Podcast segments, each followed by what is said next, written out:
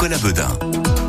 C'est l'une des solutions pour pallier le manque de médecins en région Centre-Val de Loire, la région qui lance une expérimentation d'ailleurs depuis le, début de l'année pour permettre aux infirmiers qui sont d'ailleurs volontaires de remplir des certificats de décès. Jusque-là, seuls les médecins étaient habilités à le faire. Il y a quelques conditions bien sûr, cette expérimentation ne vaut que pour les décès à domicile ou en EHPAD. Et on en parle justement ce matin avec notre invité, c'est le président de l'Ordre des infirmiers d'Indre-et-Loire, il est au micro de Cécile Dacosta. Bonjour Laurent Salsac. Bonjour. Alors cette expérimentation, elle permet à des infirmiers de remplir des certificats de décès. C'est une bonne chose selon vous, pourquoi? Eh bien, dans toute la région, dans toute la France, il y a des secteurs où il y a des gens qui pouvaient décéder à domicile. Et avec la pénurie médicale, il y avait de plus en plus de difficultés d'attendre des délais qui n'étaient pas raisonnables pour intervenir directement au domicile. Et donc, euh, du coup, c'est pour ça que ça a été mis en place pour euh, demander l'aide des infirmiers sur ces problématiques en particulier. Parce que les infirmiers ont un maillage territorial qui est très important.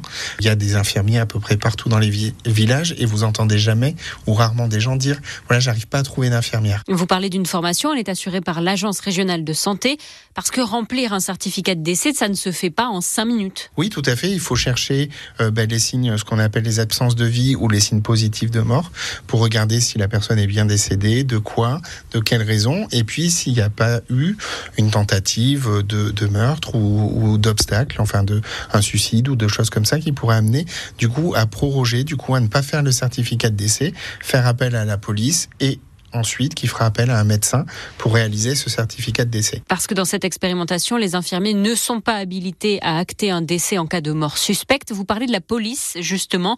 Les forces de l'ordre et les secours aussi vont pouvoir bénéficier de, cette expérimentation-là? Oui, parce que du coup, il y a une astreinte qui est faite pour les infirmiers de nuit. Euh, attention, il suffit pas, parce qu'on sait que par exemple notre voisine est infirmière, d'aller la chercher pour faire un constat de décès. Il y a vraiment un chemin à parcourir, soit au travers du SAMU, soit au travers du médecin traitant qui peut euh, orienter euh, l'infirmier pour aller faire ce constat de décès. Il y a vraiment un cadre bien précis pour faire ça. Et ce cadre-là, ça fait des acteurs supplémentaires qui peuvent aussi être des solutions pour la police pour faire ces constats quand il n'y a pas un délai raisonnable. Encore une fois, je reviens sur ce terme-là. C'est le délai qui est raisonnable pour la famille, pour l'entourage.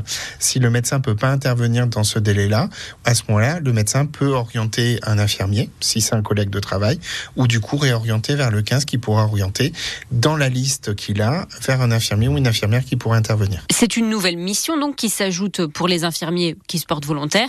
Il y a une compensation financière de prévue Tout à fait, c'est une expérimentation. Donc c'est le fonds interrégional de l'ARS qui finance euh, euh, cette expérimentation. Les, infirmières toucheront 42 euros euh, pour un certificat de décès en journée. Dans les zones sous-dotées, dans la nuit ou au milieu de la nuit, ça sera dans les 54 euros. Mais le déplacement est inclus dedans. Donc c'est vraiment une expérimentation. Un, un, certificat de décès, ça peut prendre facilement une heure, le temps de, de recevoir, d'accompagner la famille, de vérifier tous les éléments, de pouvoir leur expliquer la suite des démarches.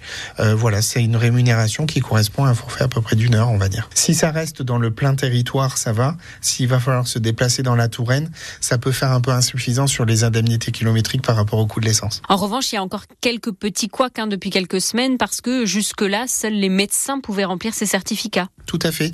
Euh, les officiers d'état civil ne sont pas forcément au courant que les infirmiers peuvent faire ça et n'ont pas forcément le nom des infirmiers qui sont habilités à faire ça.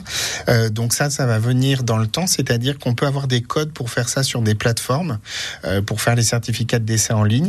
Toutes les mairies elles sont pas n'en sont pas encore équipées. C'est important aussi qu'elles s'investissent là-dedans euh, parce que justement, ça sécurisera le process. Le fait que l'infirmier ait les codes, ça veut dire qu'il est bien habilité et ça facilitera le travail de tout le monde. Merci beaucoup, Laurent Salsac. Je rappelle, vous êtes président de l'Ordre des infirmiers en Indre-et-Loire et dans le Loir-et-Cher. Merci à vous. Il est 7h46 sur France Bleu.